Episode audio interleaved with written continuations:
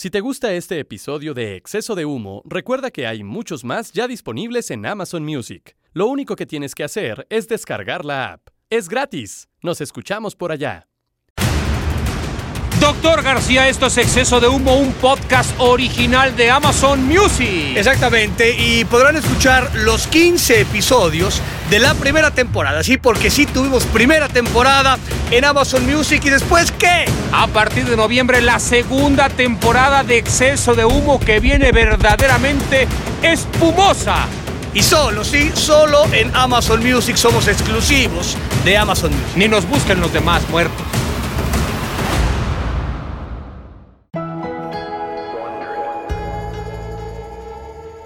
En la época más compleja de la humanidad, en medio de lo más agudo de la pandemia, dos farsantes con gloria que revolucionaron la narración deportiva, el Deus Martinoli y el Doctor García. Dos máquinas de rating, una dupla más exitosa que Pimpinela o Pituca y Petaca. Aquí comenzamos. Exceso de humo, un podcast de Amazon Original.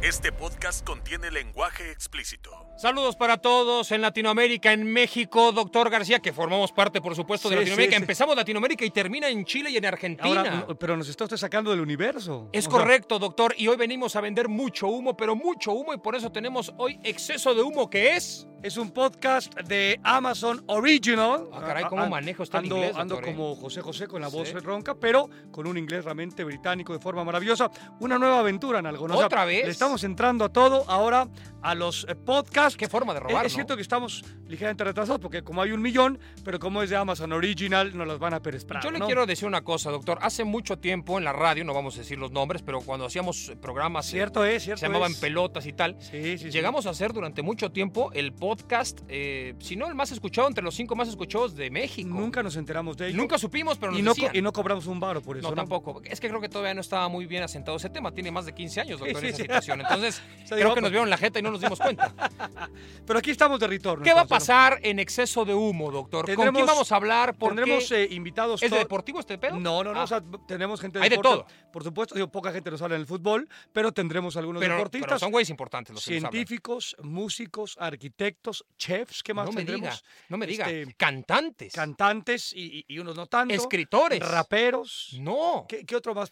Astronautas. No. Estamos, estamos buscando Todo astronautas. eso. Sí, imagínense nada más. O sea, Y si la gente tiene recomendaciones, que nos pregunte a quién quieren que entrevistemos. Tal cual. Y a ver si nos levantan el pinche Sí, sí, teléfono. sí. También no podemos estar. o si nos hace la chama de contratarlo, pues todavía mejor. Es correcto. Y todos los días también tendremos a cada, cada este episodio aquí de nuestro podcast. ¿Cuántos años firmamos con Amazon Original? Este, en principio parece ser que son 25 años. 25, 25 años ¿Sí de- llegaremos? de pod- yo Digo, que- usted yo creo que ya lo veo No, más no, cerca del cállese, arpa que del piano, doctor. Yo Está ya- a punto yo de ya tocar me quiero el turrón, ir, yo ¿eh? ya, y con él- ya me quiero ir. Yo ya me Sí. quiero ir. o sea, ¿Por qué se está dejando esa barba tan como de leñador? Estoy en un tema de rebeldía, ¿no? De rebeldía. o sea, eh, estoy hasta ¿Pero la- rebeldía de qué, güey? de la pandemia. O sea, ya, ya me superó, ya no sé qué hacer. Es más, estoy viendo si me la pinto de... mm, ¿De fuchsia? Eh, no, o sea, estaba yo viendo... Caobón, caoba, como, Caoba. como José Ramón cuando no, ¿qué fue en el 2006? Más o menos sí. No, porque aparte, yo en el 2006... José Ramón Fernández. Sí, bueno, claro, nuestro sí, no, no, no, no, nuestro, nuestro, nuestro prócer. Y a mí me tocó, bueno, tú ibas chamando con Azteca Deportes, yo estaba eh, destrozando a Monarcas Morelia y fui, iba yo, no me acuerdo, en el periférico. Ah, usted era Era vicepresidente yo, del eh, club. sí, Ujú. el que no me podía decir vicepresidente. Sí. Entonces recibo una llamada del señor Guzmán, ¿no? En periférico, es más, enfrente. El señor Guzmán era un alto dirigente. Sí, sí, sí, bueno, era el, el, digo, el presidente de fútbol de Azteca, ¿no? Ajá. Y me dice, pues que te vas a Alemania. Faltaban tres mil Alemania, güey. Porque José Ramón te pidió y tal. Yo viajé, me acuerdo que me- fue en Berlín don- donde, nos quedamos. En ¿no? Múnich, doctor. En Múnich. No, esto está pedísimo. En Múnich, Oh, ¿cómo en Berlín? Ah, sí, cierto, sí. Hotel con Menotti, Valdano. Este, José Ramón. Iba yo acompañado, no puedo decir de quién, Sí, está bien porque así, se me arma está bien, la, está bien así. la rebemberembe. Ahí no se casó, ¿no? Ahí no me casé. ahí no me Caray, casé. o sea, Ahí, ahí viví unión libre. O sea, ahí fue mi primera vez de unión libre. No que me ya- diga. Ya hablaremos de primeras veces. sí. Ahí fue la. eh, pero me, me acuerdo que la alberca era en unas catacumbas. Es más, ustedes venían, Al lado de, la estación del tren. ustedes venían de arrimados a desayunar a nuestro hotel, Yo güey. fui una vez, vi, o sea, yo empecé a ver, eh, ya sabes, ostras, caracoles, eh, eh, o- ostiones, empecé a ver camarones, eh, calamares y, y cangrejos. Y dije, güey, Erizo. ¿qué pedo con este desayuno? O sea, ¿cómo es esto? Estamos en medio del mar. Y Sí. nosotros en nuestro hotel teníamos, güey, eh, eh, Huevos eh, revueltos. pan de caja con mermelada. Ahora, y entonces, en ese, en ese mundial, o sea, transcurrió bastante bien, hubo una quiniela y tal, estaba, estuvo bastante simpática. Y de pronto, como a mitad de, ¿no? de, mm, del Mundial, Sí. pues Just for Men, ¿no? Este dijo, pues ahí va José Ramón, y que, que sa- salió con un color muy naranjado, era caoba, pero se le pasó el, el tinte asqueroso. Yo, Digamos una marca famosa de tinturas para el cabello varonil. Ok. Y entonces José Ramón eh, Fernández dijo, pues ahí voy. Y dijimos, pues qué pasa. Archie se convirtió Ajá. en Archie, ¿no? En Archie de las, No de, me digas, el de, la- el de, de los las, de historietas, ¿Eh? el pelito naranja. Entonces estoy viendo si yo la barba me la pinto de ese ca- caoba o, me la, o de café oscuro. ¿La va a dejar más larga o ya ese, es, ese- pero es que ya, ya no, ya siento que ya no me va a crecer más. ¿no? no, Ese o sea, no quiere ser como de CC Top, una cosa Me así? gustaría de Dan Fouts, de Dan Fouts. Dan Faust, de, de, los Mi- cargadores. Mi señora dice que se me están haciendo unos caireles aquí los lados. que si- Cuando te que ves si a voy tu a cambiar señora, de ¿siente religión. algo ella, distinto? ¿Te ha, te ha comentado algo? ella le doy asco en estos momentos, o sea, pero yo siento que es la pandemia y la relación, ¿no? o sea, pero es otro tema. No, bueno, pero eso, eso, eso a veces no pasa en el No, no, 2020, pasa es- siempre. Está, está mole- está molesta con mis Me dice, arréglate esa madre. Está, le digo, esa es la parte de la rebeldía. No me quiero arreglar la barba. o Pues sea, ese ¿no, es- no le das una eh, delineada? No, no, ese es mi statement. O sea, que salga para cualquier parte, pero pues yo creo que ahí. Ahora, por ejemplo, la bebida, doctor, y, y- y, por ejemplo, si uno se echa un pozole, ¿se le queda muy sí, marcado sí, el sí, bigote? claro, sí. O sea, imagínate- ¿Huele? Eh, sí, sí, sí huele. Sí, sí huele. No, sí, sí, sí, Qué sí. asco, cara. Sí, de pronto ¿Y por qué no hay te quitas esa que- madre? No, pero aparte luego te bañas Sí. y pasas cuatro horas después de que sales de la Y no regadera. se seca. Exacto, sí, sigues babeando como perros. Es una cosa realmente asquerosa. Sí, estás así como que lamiéndote la barba porque sigue saliendo y dices, puta, me bañé hace Yo cuatro no sé horas, te güey. permiten seguir en tu casa. No, no, ya sé, ya sé, ya sé. ya Qué sé, cosa no, tan no, triste. Ahora, lo de la pandemia lo tiene mal por las clases virtuales, ya quiere Me que tiene mal por esa parte, exceso de relaciones, eh, ojalá fuera sexual, no es No, no, sexual, no, ¿no? O sea, porque aquí ya nos volvimos como eu- eunucos, o sea, aquí ya nadie, nadie contra Sí. nadie.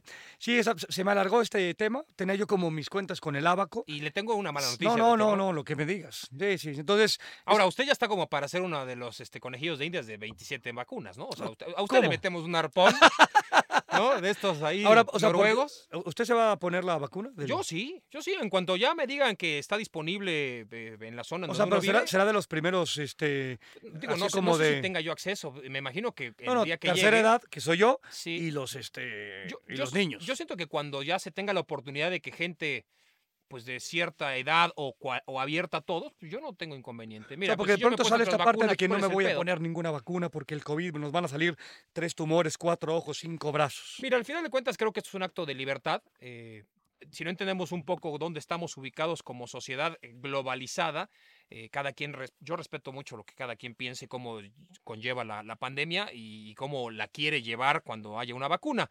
Entiendo que hay mucha gente eh, que no le gusta vacunarse, que nunca se ha vacunado y que no cree en esas situaciones. Cada quien es válido de hacer, como usted Sí, diría, con su cuerpo lo que desea. Con su... sí, si usted me cual. pregunta a mí, yo Usted- mañana me chingo la rusa, la china, la, la inglesa, alemana y la franco, no sé dónde. O sea, todas. Todas para adentro. Pero todas, Usted ya, un pinche usted, usted ya se molotov. para la influenza. Ya sé, Sí, ya yo, sé. yo, me, yo, Yo me- estoy, yo estoy buscando, güey. No encuentro en dónde vacunarme con la influenza. Es una cosa estaba en terrible. el canal y usted ya no quiso. Sí, ver. sí, sí. El maldito flaco me mató. Se apendejó. Pero bueno, estamos hoy en Exceso de Humo, que es un, eh, es un podcast, doctor, De Amazon Original. Ah, no es Oh, una- my fucking goodness. de los dioses. Bueno, hoy les queremos presentar, tenemos una personalidad verdaderamente Sí, fulgurante pero que hablaremos después. Antes de la, de la personalidad, o sea, todos, eh, todos los episodios tendremos un, un tema. O sea, será, será temático el Lo quiero escuchar con Me- la voz de ¿cuál es el- Aquiles Castañeda Bomer. Esta, este, de Bruce Lee. Eh, Ah, eh, eh, sí. Esta mata realmente asquerosa ahora que lo. O sea, me dio ganas de vomitar cuando vi a Aquiles. Se dejó la mata tipo Don Lama. Pero ¿quién, quién es Aqu- o sea, Aquiles para la gente que no lo conozca en Latinoamérica? Ah, te- Que todo el mundo lo conoce, pero es importante poner contexto. Yo tengo una anécdota con Aquiles, le voy a contar rápido. Me parece bien, me, me gusta la idea. Mundial de Corea. Aquiles Castañeda Pichi. Corea, muy bien. Pichi Corea y, y Tejumingo. Eh, Aquiles Castañeda Bomer es una voz comercial extremadamente poderosa que en las madrugadas yo siempre lo escuchaba como las feromonas. Y empezaba en un sea, infocomercial a, a vender esa parte, feromonas. este, sí. O sea, se ve directo, todas esas cosas. pero eso era, de, eso era cuando él empezaba en ese pedo comercial y luego ya se Decía convirtió en... O sea, pero las feromonas, ¿por qué vendía el güey? O sea, ¿cuál era el producto? No sé, O sea, güey, feromonas, güey. creo que inyecciones para meterte algo, algo muy raro. De célula madre, Es alguna correcto, pendejada. es de correcto, es correcto, es correcto. Era como, este, ya sabes, este, sin bisturí. No, un pedo así muy raro. Pero bueno, Aquiles formó parte durante muchos, pero muchos años, y eso fue porque él decidió retirarse de las eh, filas de TV Azteca, de parte de producción, de parte comercial y ¿Cuál- de parte creativa. ¿Cuántos años estuvo el buen Aquiles Eh, en por lo menos estuvo 24 o 25 años en, en el canal. Estoy de- en esas Aquiles, ¿estoy bien? 22. 22 años. 22 años. O sea, y no quiso estar más por güey. Dijo, ya estoy hasta la madre, ya los del boxeo me tienen hasta la madre. Porque Porque, ahora era- es parte conferencista, doctor. No me digas. Es conferencista, es un tipo... eh, No, yo con esa pinche voz que tiene aquí le sí, sí le ando dando las tepalcuaras, pero ¿Le sin parece? preguntar. ¿En qué O sea, posición? Luego ya lo ves y ya corres para el otro lado, pero güey. No, o sea, entonces, tú, desde tú la de perro- Tú nada más lo escuchas y dices, no, esto, con este güey quiero todo. Ya luego lo ves y dices, madre de Dios. Póngase de perro, doctor, y entonces ya no lo ve. Eso- y eso le dan con Tokio y se arma la Ahora con esta parte bueno. de la pandemia estoy a punto de probar ya otros menesteres, o sea que por ahí, por ahí me dejo ir como gordito Y yo le digo una ¿eh? cosa y que será muy válido, doctor, porque todos los que yo conozco que han probado Nunca nunca, volvieron. Entonces está bien. Nunca- ¿no? nunca es, es muy válido. Hay que probar todos los placeres que da la vida. Ah, sin duda. Siempre y cuando sean, yo creo que Legales, por sí, la ley. sí, legales, Entonces, legales, No, hay sí. inconveniente. Sí, sí, pues ahí- Entonces, si aquí les quiere y usted quiere, Me parece bien. pues juegue, ¿no? Diría Con, con esa pinche mata no me está convenciendo. Dice Aquiles que no, pero con esa mata no me estás convenciendo, güey. Necesitamos ahí como junto con mi barba, güey, ¿no? Aquiles es un eh, genio de las artes marciales, doctor. Por eso trae sus chamarras de Bruce Lee, Lee. por eso es un Oye, tipo y, y el güey está bastante mamey, ¿no? Eh, Muy fuerte y tal. es, es, es un, es un dios de las artes marciales que tiene especialidades varias y tiene varios danes. Ande, es pues. cinta negra de distintos danes en, eh, en un par de, de- de categorías de arte marcial. Eh, en alguna oportunidad tuvimos un momento libre en Seúl, es donde teníamos la base, ¿se acuerda usted? Yo compartimos cuarto ¿Cierto 45 es? días en Sí, Seúl. sí, tal ¿no? cual. Ya olíamos a ajo, usted y yo, de una forma, ya una- se, se pegaba todo. Sí, sí, una, comíamos sushi nada más todo el día abajo en el mercadito. sí. Es correcto. Y entonces, de pronto, un día Aquiles me dice, acompáñame a Itaewon. Itaewon era una parte comercial fayuquesca, para la gente que no conoce lo que es la fayuca, un bazar en la calle, literalmente. O sea, pero aparte te vendieron bolsas y todo, o sea, De todo. todo. Pero aparte eran como las originales. o sea, sí, no- todo piña, pero era ori- original piña, ¿no? y entonces, este, pues íbamos, le dije, pues, ¿qué quieres comprar? No, no, acompáñame, pues ahí voy. Yo tenía curiosidad porque ya había ido toda la gente que de TV Azteca formaba parte de las, de las tomas de color, en donde de pronto, pues, eh, agarran y te dicen, eh, pues, tenemos eh, este mercado, este museo, esta discoteca, este restaurante, y el uno de los mercados más famosos era Itaewon y el otro era Nandemun. Nandemun era de comida, con ese fui con el gasero Rosique. Con Aquiles fui a Itaewon. En Itaewon de pronto vas caminando y en la calle pues había de todo y de pronto me encuentro a Maestro Reynoso, ultrafigura de fútbol Maestro chileno Carlos Reynoso. y, que de el América. estaba, estaba comprando fayuca. Estaba comprando calcetines. Maestro. Calcetines. calcetines. Sí, no entiendo por qué, pero parece sea, que eran italianos. es lo o que sea, decían. Digo, yo creo que nunca que hay que comprar nada piña, pero calcetines piña, pues menos, güey. O sea, Sí. nunca compres nada pirata, güey, pero calcetines. Pues yo lo vi No, en- no no- chingues, ¿no? Yo lo vi escogiendo. Por ahí, ya sabes, igual tenía un regalo tipo Ahora, la Navidad que- como, que, regalan como mide el maestro, calcetines. que aparte el maestro lo queremos mucho, mide Sí. metro y veinte, el calcetín le queda, le queda como, ¿cómo se llama? Este, como No, overol, güey, ¿no? Claro, doctor. Es- esos calcetines. Él, él agarraba calcetín de esos tines y le quedaba como de árbitro de deportiva arriba de la rodilla, Sí, güey. en ¿no? la cancha cuatro de acuerdo. Es sí. correcto. Entonces vamos con, con Aquiles. Y de pronto Aquiles lo veo ya en el metro un poco ¿Agitado? agitado. Dije, pues, ¿qué le pasa a este cabrón? Esto, esto fue, o sea, ¿como a qué hora era esto? No, eran dos de la tarde, Ah, tres, ah, ¿no? bien. Entonces, pues, pues, ya vamos. Y de pronto llegamos ahí a Taiwán y le digo, pues, ¿ahora qué quieres comprar? Pues, vamos a ver, tal. Vimos a maestro, lo saludamos, otra gente, seguimos ahí, todos te ofrecían cosas, tal. Era un día soleado y de pronto pasamos de la calle principal donde estaban todas las cosas de Taiwán y nos metimos en un pequeño callejón y dije, ¿qué pedo? ¿Qué pedo, Aquiles? No, no, es que estoy buscando. O sea, pero Aquiles sabía dónde iba. Sí, Ah, Aquiles tenía una dirección en coreano Ah. escrito en un papel. Y dijo, y les venía O sea, mostrando, eh, pim, como pim, un speakeasy, o sea, un lugar clandestino. Es correcto. más o y menos. entonces el güey dijo, estoy buscando esta dirección. Y le digo, ¿y esto qué pedo? Me dice, no, no, no, es un lugar de peleas clandestinas. Le dije, ¿cómo, güey? Me dice, sí. Le digo, ¿qué hacemos ahí, güey? Tú- ¿Vas a tú- y- apostar? Y, tú que eres como. Imagínate, o yo sea, tú eres asustado, que eres, sí, la, la, la No, dama de, dije- de la derecha por la derecha, todo dije, por no, la no derecha. me, no me hagas esto, Aquiles, ¿qué chingo estamos haciendo aquí? Me dice, no, no, vamos a ir. Me quiero agarrar a madrazos, güey. Le digo. ¿cómo, Aquiles? Me dice, sí, tengo la adrenalina, me- necesito putazos ya. O sea, cuando el, el tipo sabe controlarse perfectamente, Sí, sí, sí, pero como todo lo que lo picas necesitas. Claro, sacar adrenalina. tiene que oxigenar. Sí, sí, sí, tal Y al final de cuentas, pues bueno, empezó el güey a mostrar su papel, pues acá, acá, y los coreanos se hacían para allá, para allá, para allá. Le dije, güey, yo ya empezaba a sudar frío. Dije, bueno, nos vamos a meter en un pedo tipo. eh, Sí, sí, eh, película gringa esta de, la- bueno. las de Jean-Claude Van Damme. Ah, sí, sí, claro. Ahí en Bangkok, que se iba a meter de. O el club de la pelea, güey. Sí, ¿no? sí, sí, güey, de que lo único que tienes que saber es que no existe el club de la pelea. E íbamos a un club de la pelea.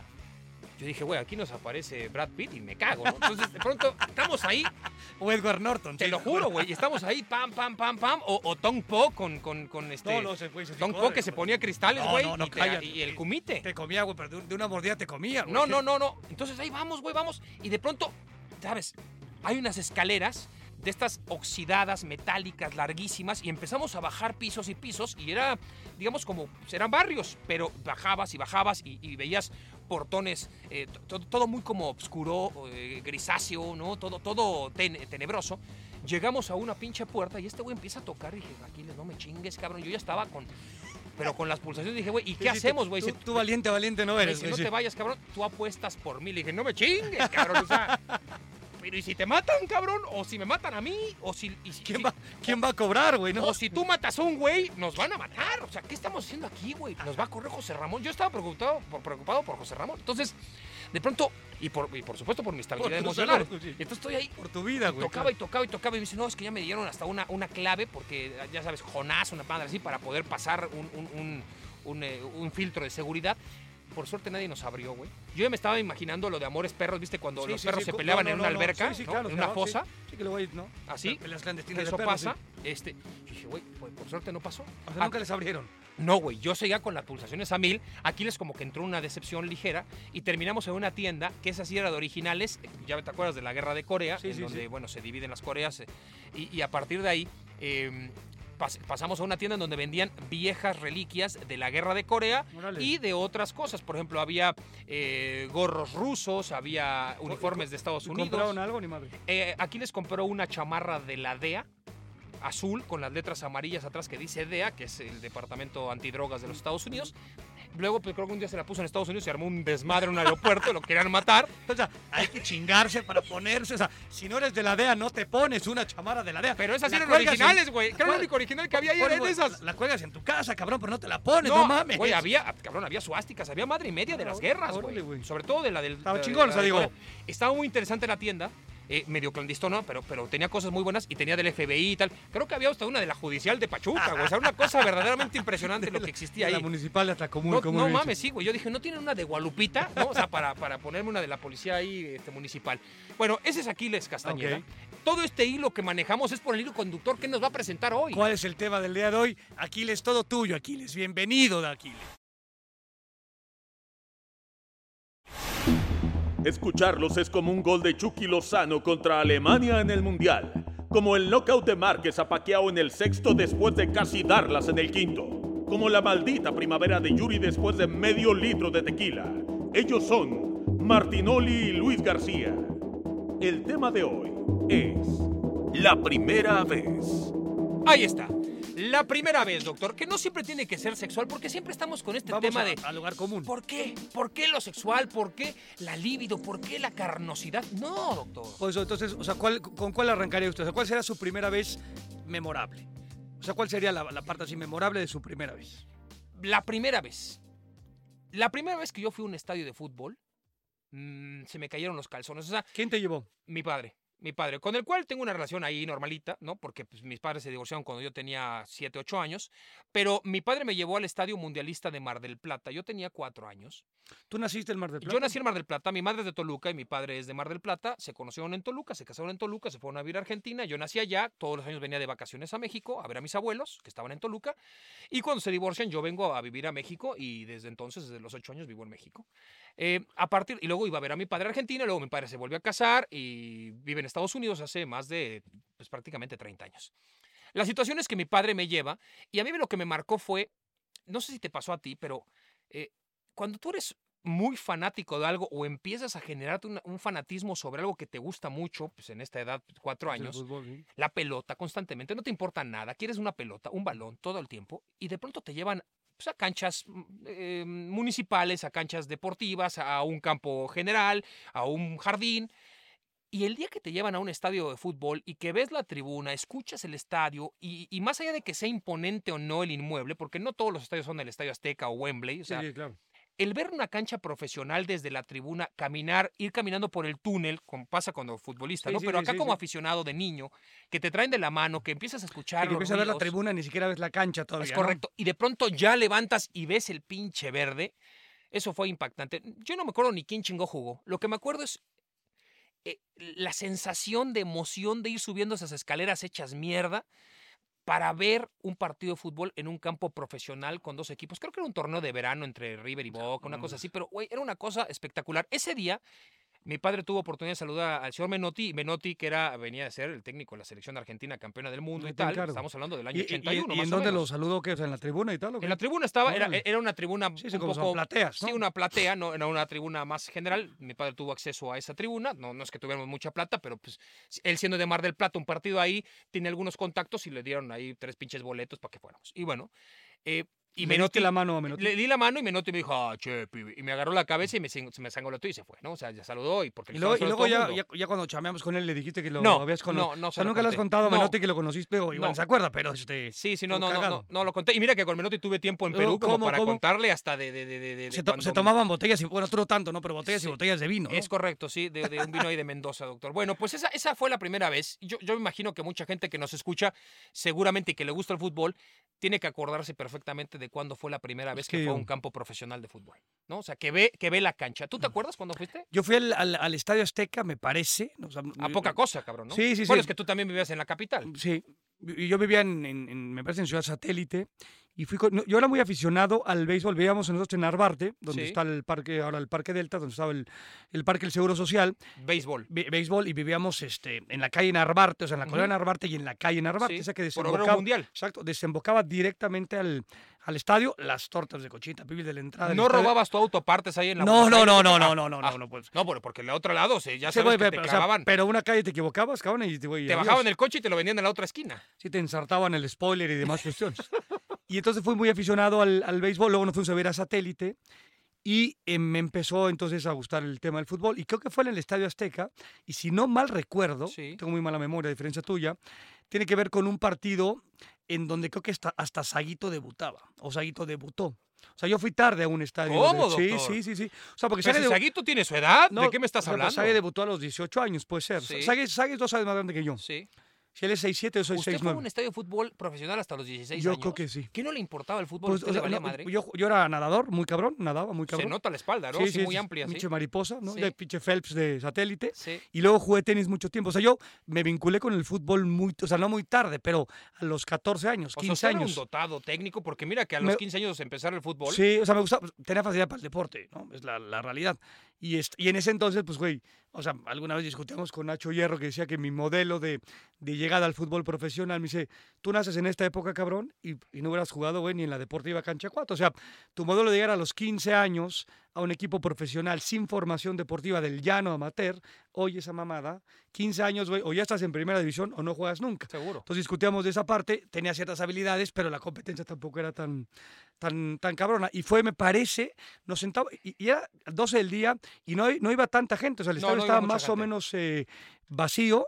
Y creo que fue cuando este Saguito Debutó. Sí, no me acuerdo contra quién fue, eh, jugó el, el, el América. Y por supuesto, eso, eso que decías es porque los túneles del Estadio Azteca son muy largos. largos. Muy largos. Entonces vas caminando, Y huelen caminando. meados. Espero que Cabrón. lo hayan cambiado un poco porque Sí, madre sí, sí, sí, santa, sí, sí, cabrón, están se de la chingada. la meada por los Sí, pasillos. sea, de- que dices, de pronto tiene fantasmas esta madre, pues Sí. es... Entonces caminaba, caminaba, caminaba y, y- y esta ansiedad de decir, puta, ¿en qué momento veo la pinche grama? Y, y, a, y a partir de ahí, acabé siendo una pendejada que yo salían a calentar y ves que remataban a gol los, este, ¿no? Le ponen al portero y tal. Y decía, güey, los goles que meten ahí son los goles que van a meter. O sea, se me hizo una idea pendeja, nunca pasó, obviamente, ¿no? Esa fue mi primera vez que eh, fui a un eh, estadio profesional. Y si no otra mal primera vez que usted quiera Pues recordar. bueno, o sea, doctor? yo soy papá de cuatro hijos. Sí. Tengo una hija, Lorenza, 23, Mariano, de 9, Roberta, 7 y Luis, este, 5. Con los cuatro entré al, al parto. Los cuatro fueron psicoprofilácticos. Sí. O sea, Lorenza, mamá, y Rocío, los otros tres. Y eh, pues la primera vez que participé, Está digamos, está cabrón, ¿no? O sea, está cabrón porque en ese entonces, bueno, eh, Lorenza, mamá, utilizó Dula, ¿no? Entonces, Sí. que es, pues las que toman totalmente control del, del parto. O es, sea, una, es una señora, en este caso, que, que acompaña, sea, ayuda sí, y que sí, dirige. Sí, sí, y guía. O sea, al final de cuentas, el, tanto como el doctor, el doctor Real y el doctor García, Sí. pues quedas de lado, ¿no? Sí. Y, y la dula y, y la mamá, pues entran como en un vínculo este, muy importante. Pero bueno, pues ahí me tocó recibir a, Sí. a Lorenza, hija. Esa fue mi primera vez como papá. Está cabrón, ¿no? Está cabrón. La imagen, todo. se Sí, te sí, queda- sí. O sea, la sangre, o sea, toda la situación, la emoción, Sí. la responsabilidad. Entonces, si yo tuviera que remitirme a, mi, a una primera vez, y, y tuve los cuatro, y, y los cuatro estuve, y fue fascinante, en ese entonces tenía 28 años, que tampoco estabas tan chavo. Sí. O sea, nunca me había enfrentado a un tema así, pero, o sea, no es que lo, lo tuve a los 20. Pero esa sería como, digamos, si tengo que decir, puta, pues este es mi credencial de primera vez en cualquier aspecto de mi vida, sería el nacimiento de, de Lorenza Mija. Sí, fuerte. Yo también estuve en los dos de mis hijas y la neta, sí, este, uno más impactante que el otro. sí, o sea, sí. No, acaba siendo como el oso babas, ¿no? Dices, es puta, correcto. Te río, me acerco, te ayudo, te apapacho, te, te- te mentan la madre, o sea, no sabes qué chingada madre Sí. hacer, o sea, eres como una... Eres un inútil, eres una pero si decoración. no estás, Ah, no, no, no, no, no, no, no no, eres un hijo de puta, si no estás, sí, tal cual, sí. No, y que también es algo que tú, uno Que tiene que ir. O sea, estar. yo, por ejemplo, eh, viste que hay gente que, güey, disfraz, eh, está feliz y hace hasta una pinche película, largo- largometraje y se mete así para que se vea sí, todo. ¿no? Y el papá está feliz. A, a mí, en mi caso, fue como de sí traía yo una cámara, güey, pero fue ya como la parte final, un poco, un par de fotos y con el doctor y que era más como la imagen, yo soy más de la vieja guardia en donde, pues, no sé, a ver, si tiene la oportunidad de ir a París y se prende la, la- la- la Torre Eiffel, la quiero ver, güey. O sea, no, no estoy sacando un pinche video para Para luego ver el video y acordarme que estuve ahí, güey. Sí, sí, tal ¿no? cual. Es, hay Y- que ver la cosa. Y mucho más cuando nace un hijo, ¿no? Claro, hoy ves, vas a un concierto, ves un. Sí, sí, uno- todo el mundo está todo así el mundo con está su acá pinche- y luego te presumen el pinche video. No me toques los huevos, ¿cómo? Porque si estás ahí, cabrón, velo Sí. y luego ya me dices. Lo busco en Amazon, ¿no? No hay pedo, busco en Amazon y O bajo el en video. Amazon, doctor, y luego hasta en Amazon compro la cámara, me la mandan, no de todo, cabrón. Compro hasta el concierto del cantante y demás. Seguro, pero bueno, hoy, doctor García, como usted bien lo dijo, en la primera vez tenemos en la voz de Aquiles ¿Otra vez? Castañeda ¿Otra vez el pinche Aquiles? al invitado. El invitado de hoy es uno de los más grandes ídolos emanados del barrio Bravo de Tepito, una de las máximas glorias del fútbol mexicano.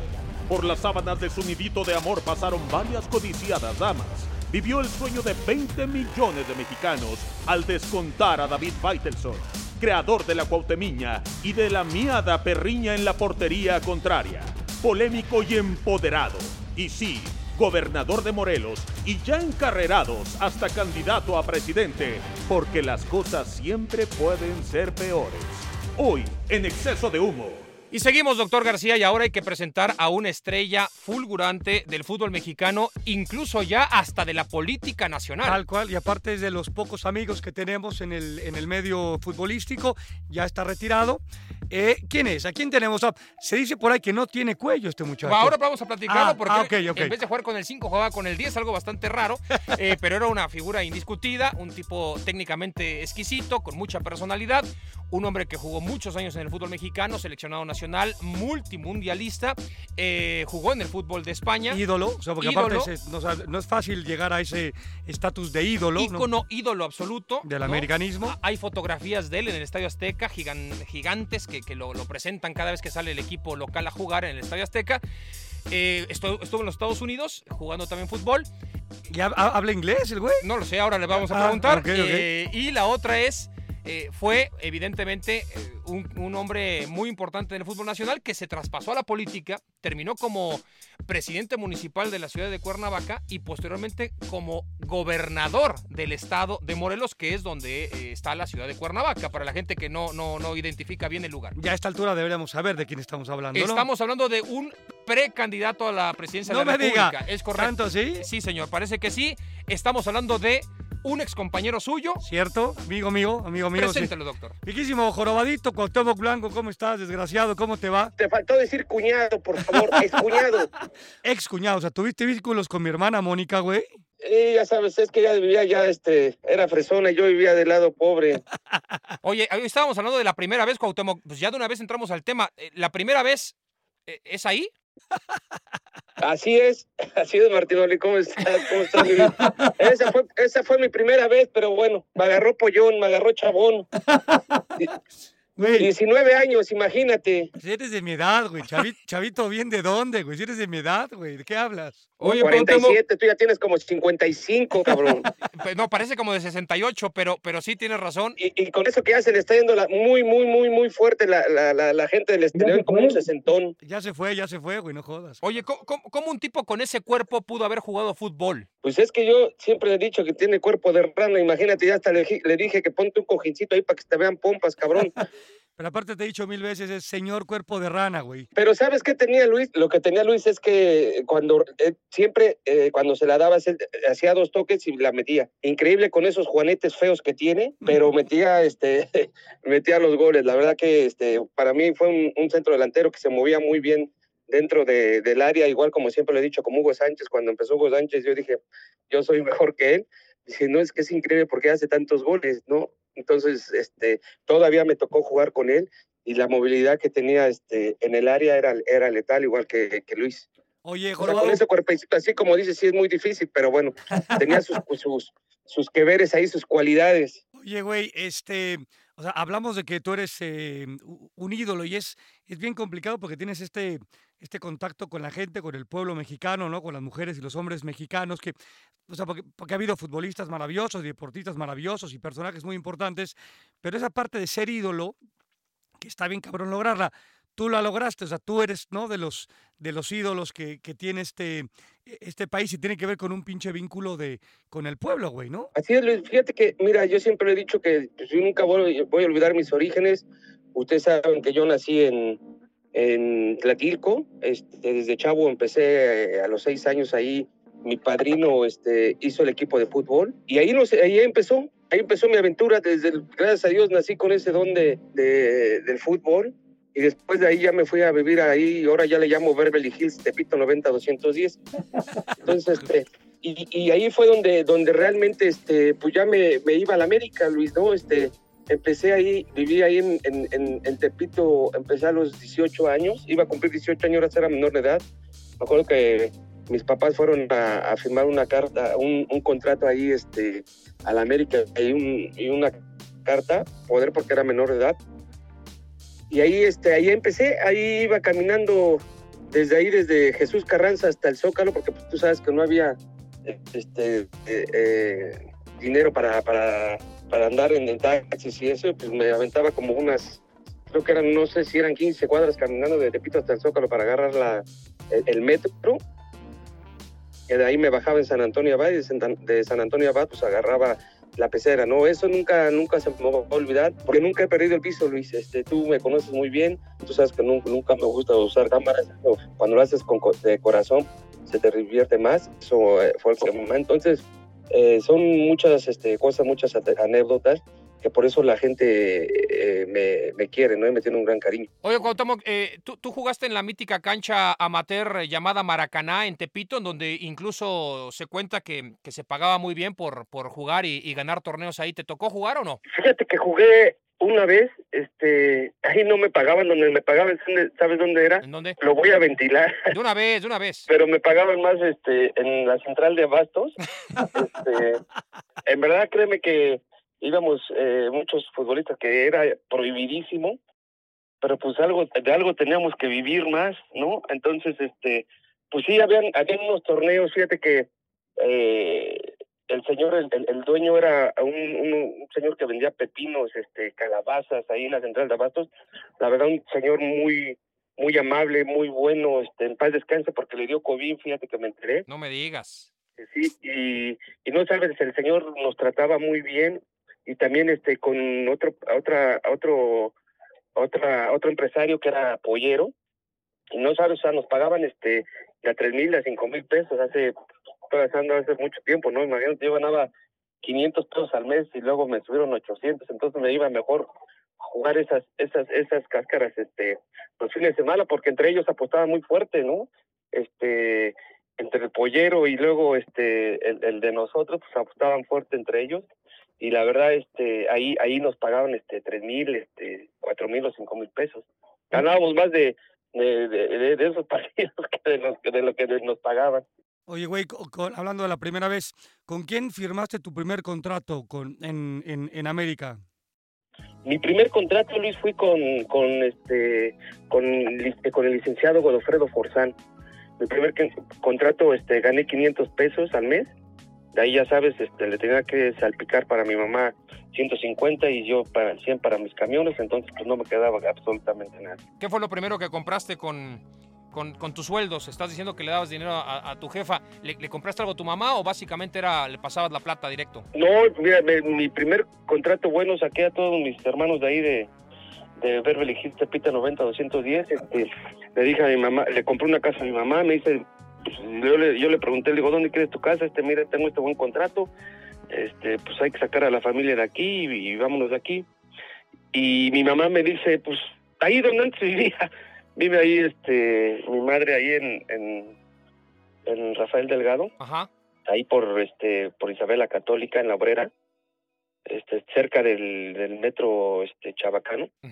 y ahí le compré su casa a mi mamá y ahí está feliz ahí este pues nació y pues ahí este como me dice pues ahí me quiero morir este aquí nací aquí crecí y pues le dije pues órale pues ahí te la compro. Oye, entonces ese fue el- la, la, la, la, la casita que le compré a mi mamá. Dime, dime la verdad, eh, ¿hay, hay momentos en los que te llegas a marear con el dinero, de pronto con, con, con este tipo de, contratos tan fuertes. ¿Te ha pasado? ¿Te pasó? ¿Te, ¿Viste a compañeros que, que se volvieron locos porque de pronto pues tienes 500 pesos, como decías, y luego viene y pues compro dos casas, ¿no? O sea, eh, eso, eso ¿cómo, ¿cómo resistes un golpe así de, de, de, de un día para otro? No, claro que sí, Martín. Fíjate que pues hay muchos casos, ¿no? De, de boxeadores, exfutbolistas que, que este, que yo le he dicho, pues este, y se lo digo a los jóvenes, ¿no? Que hay que invertir.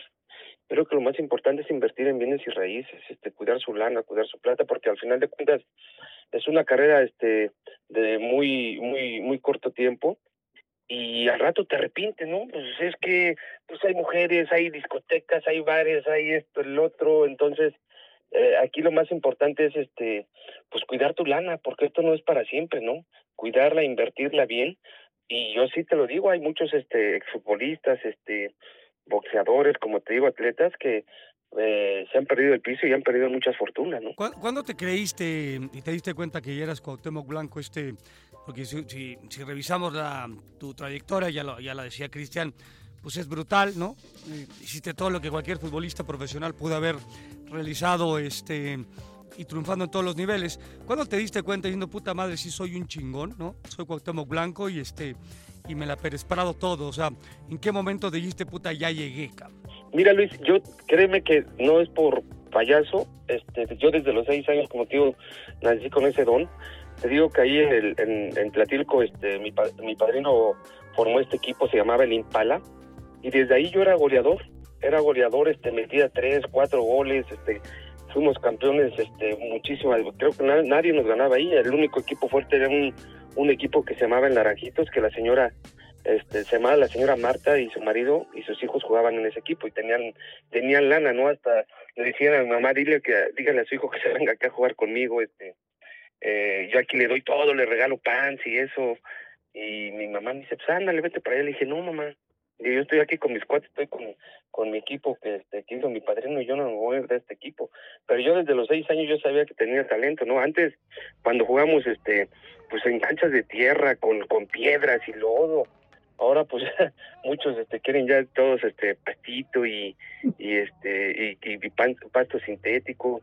La verdad que antes esos esos esos son bonitos recuerdos que uno se lleva porque yo les digo a los chavos digo pues yo me acuerdo cuando jugaba así como ustedes y ustedes se exigen ahora no digo dense un un, un, un, bañito de, de, de, de pureza de vez en cuando no digo a mí no se me olvidan esos orígenes y digo para mí es muy importante recordarlos. Y la verdad son anécdotas este padrísimas Luis no padrísimas te digo que este fue una infancia muy muy bonita. Ahí las ahí teníamos unas canchitas igual y jugamos todo el día todo el día lo que era sábado y domingo fútbol jugábamos canicas trompos entonces americano con los cuates béisbol voleibol digo que yo soy Sportville y yo te puedo jugar de todo no y bueno a los futbolistas se les da este todos los deportes pero créeme que desde ahí, desde los seis años, yo me di cuenta que tenía ese talento, ¿no? Y gracias a Dios corrí con suerte de que me viera el Ángel González del Coca, ¿eh? Porque si no, pues no sé dónde, dónde estuviera ahorita, ¿no? Y eso es lo que lo que necesitamos, ¿no? Que, eh, que a los chavos se les dé una oportunidad, porque créeme que en, en, en México hay muchísimo talento, pero pues hay muchos este, chavos que no llegan porque pues necesitan una oportunidad, ¿no? Fíjate que a- alguna ocasión leyendo historias de futbolistas con, con similitudes a las tuyas, eh, Carlos Tevez, el argentino, eh, creció en un lugar extremadamente, extremadamente violento y contaba que de no haber sido por el fútbol, hoy estaría muerto o en la cárcel. Y por ejemplo, Antonio Casano, el italiano, que también jugó en el Real Madrid y que tuvo selección nacional y que fue una figura, un goleador, llegó a mencionar que si no hubiera sido por el fútbol hubiera sido asaltante. Eh, ¿qué, pasó por tu mente con muchos amigos tuyos? ¿Cómo, ¿Cómo les fue en la vida a cuates tuyos? ¿Les fue bien? ¿Les fue mal? ¿Cómo, estuvieron ellos? Mira, este, eh, lo que tú dices, este Martín Oli, este, tienes mucha razón. Eh, todos los futbolistas, pues venimos, como te digo, de abajo, ¿no? Este, yo saqué a mi a mis hermanos de ahí porque pues es un era un barrio muy difícil, muy complicado. Este, pues todos los este los amigos de mis de mis hermanos, pues hay unos están fallecidos porque se metieron en drogas, en este eh, en muchos en muchas cosas este eh, en delincuencia organizada. Entonces, pues ahorita los chavos ya no están. Y la verdad, este, pues por eso yo, eh, es también, yo creo que también es la educación que tienen tus padres, ¿no? Este, mi mamá siempre nos decía que estudiáramos. Eh, a mí me decía, pues vete a entrenar, este, échale ganas y se acabó, ¿no? Pero lo más importante también es la educación que tiene tu familia, ¿no? Porque, porque estés en un barrio, este, te vas a, te vas a ir, este, a lo malo, ¿no? Simplemente, pues es la educación. Siempre le he dicho que, que, que de la familia. Yo este recuerdo hace mucho tiempo que teníamos un, un compañero, jugadorazo, Floriberto Cano, debutó a los 17 años. Este, un jugadorazo, este, yo me acuerdo que Pachito Hernández lo sacaba de, lo sacó un día de los, este, de los separos, este, porque el chavo le gustaba, pues, la, el alcoholito, ¿no? Entonces, son, son historias que, y la verdad ese chavo hubiera sido haz de cuenta que era Ronaldo en flaquito cuando empezaba, y aparte él le pegaba con las dos piernas, ¿no? Y siempre decíamos qué talento, qué talento tiene este chavo, pero bueno, pues lamentablemente no llegó por, por indisciplinado, ¿no? Y aquí en el fútbol debes de ser muy disciplinado, eh, tratar de, de, de, de, entrenar, de prepararte bien eh, para, para el partido siguiente. Tu, tu primera vez, eh, o sea, el, el debut de tu profesionalmente, ¿cómo se dio? ¿Cómo te sentiste? O sea, llévanos de la mano eh, tu primera ocasión o tu primera vez cuando pisaste un campo profesional? ¿Contra quién debutaste? ¿Quién te debutó? ¿Qué sentiste? ¿Qué pasó en el partido? No, mira, fíjate, son muchas cosas. Yo cuando llegué a la América, llegué directamente, ¿te acuerdas que en aquel entonces había el, el torneo de reservas? Ese era un torneo muy padre, ¿no? Porque competías con, con este con las reservas del Cruz Azul, de, de los Pumas y todo. Y esas son, la verdad que cuando, eh, porque antes jugamos en el Estadio Azteca y lo veías y dices, no puedo creer que estoy aquí increíble que, que esté aquí, o sea, yo veía y no me la creía. Pero cuando debuté, la verdad, pues me temblaban las patitas porque dije, puta, ojalá y no la cague porque me van a, me van a, este, a regañar mis compañeros, ¿no?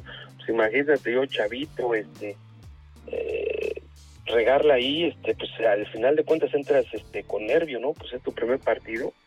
Imagínate, jugué con, con Hugo Sánchez, este, creo que estaba Ruggeri, Cecilio de los Santos, no me acuerdo si estaba Atena y Cristóbal Ortega todavía, pero no, me temblaban las, las piernitas, pero este, ya el siguiente partido, gracias a Dios, este, me tocó jugar, ya se me quitaron, pero la verdad es una, una emoción, un, te dan ganas hasta de llorar, ¿no? Cuando entras a debutar, te sientes como pavo real, pero sí, este, sí te da un poquito de nervio. ¿Y quién te, quién te debutó? El zurdo López Luis, este, fíjate que yo ya podía haber debutado porque, tío, el, el, la persona esta que eh, Floriberto Cano, que tenía 17 años, tuvieron lo debutaron a él. Falcao debutó a muchos menos a mí, porque él decía, es que yo me quitaba tres jugadores en, en reserva y me decía que eso no lo decía en un partido, entonces yo le dije, pues déme la oportunidad a ver qué lo hago. y nunca, este, nunca me debutó, fíjate que nunca, y el zurdo, pues este, pues, estaba chavo yo, le daba miedo, tenía que meter como en todos a los extranjeros porque los costó. Entonces yo tenía una muy buena relación con el zurdo y me decía, es que Panchito en paz descanse también, me dice que tengo que meter a los extranjeros, yo te quiero meter a ti, pero este, eh, pues no puedo, pues tengo que meter y yo estaba, yo la verdad estaba encarronadísimo, y dije, pues déme la oportunidad. Digo, a ver, que yo le voy a demostrar que soy mejor que, que, esos extranjeros que trajeron, pero bueno, eh, yo creo que no fue el, el, eh, mi momento y el, y el, momento más bonito pues fue cuando ya Ben Hacker me da la oportunidad de ser titular con el América. Qué raro lo de Falcao, ¿no? Porque él, siendo un futbolista tan elegante, de tanta técnica, que fue figura en la Roma y, y un referente de, de, Brasil, pues que no le dieron la oportunidad a un jugador con esta calidad. Pero bueno, son cosas que pasan, caprichos a veces de, del fútbol. Eh, Oye, Cuauhtémoc, el día que, que, que, llegaste a tu casa después de debutar, ¿qué pasó? ¿Hubo comilona? Eh, hubo lágrimas entre todos, ¿qué pasó? No, fíjate que este, llegué a mi casa, este, y le di un abrazo a mi, a mi mamá y a mis, este, a mis hermanos, no, felicidades, eh, que jugaste poquito tiempo, pero este, fíjate que todavía me recuerdo ese partido porque me hicieron una falta a mí y Hugo Sánchez se, se avivó y, y este, fue gol de tiro libre, ¿no? Entonces, mi familia me abrazó, me, me, me agarró y me dijo, mamá, sí, síguela así, síguela así, vas a llegar muy lejos, yo cuando estaba este Eh, me acuerdo que mi mamá estaba embarazada de uno de mis hermanos y la tiraron. Fuimos a ver un América Pumas y la tiraron, gracias a Dios no le pasó nada. Pero este, mi mamá siempre tuvo esa ilusión, ¿no? Que eh, me acuerdo que les decía a mis tías, algún día voy a ver a mi hijo ahí jugando en el América, en el estadio. Mira el presentimiento de una, madre, ¿no? Digo, los que conocemos a tu mamá, eh, no tuvimos la fortuna de conocerla ahí en Selección Nacional y en América. Una mujer este, eh, brava, siempre echada para adelante. ¿Cómo, cómo, eh, cómo fue tu, tu relación con tu mamá? ¿Cómo es tu relación actual con tu mamá? No, pues igual Luis, todavía nos sigue regañando. Todavía nos sigue, Güey, todavía nos no- sigue, no- no todavía regaña- nos sigue rega- regañando. Pero, pero sabes que sí, como tú dices, tú eras brava, este, cuando yo iba al, al Estadio Azteca, este, ahí se empezaba a pelear con, con los aficionados porque a ella no le gustaba ir al palco. Dice, no, cabrón, mírame mis boletos de ahí abajo. Entonces ya este, me daban los boletos de abajo y, y me acuerdo que hasta mis hermanos este, le, la, la- la regañaron un poco porque un, un aficionado del otro equipo le, me empezó a insultar y mi mamá se volteó y me dice, yo soy su madre, cabrón, a ver, dígamelo a mí. Entonces, sí, no, son mi mamá, este, la verdad, bastante, bastante brava. Y yo al salir del estadio dije, mamá, no puedes hacer eso. Imagínate si está tomado, el señor te suelta una cachetada o algo. Le deja, es un partido, está, a lo mejor está tomado. Le digo, no puedes este, discutir. No, es que este cabrón te tiene que respetar porque te dice que no tienes cuello y que quién sabe qué.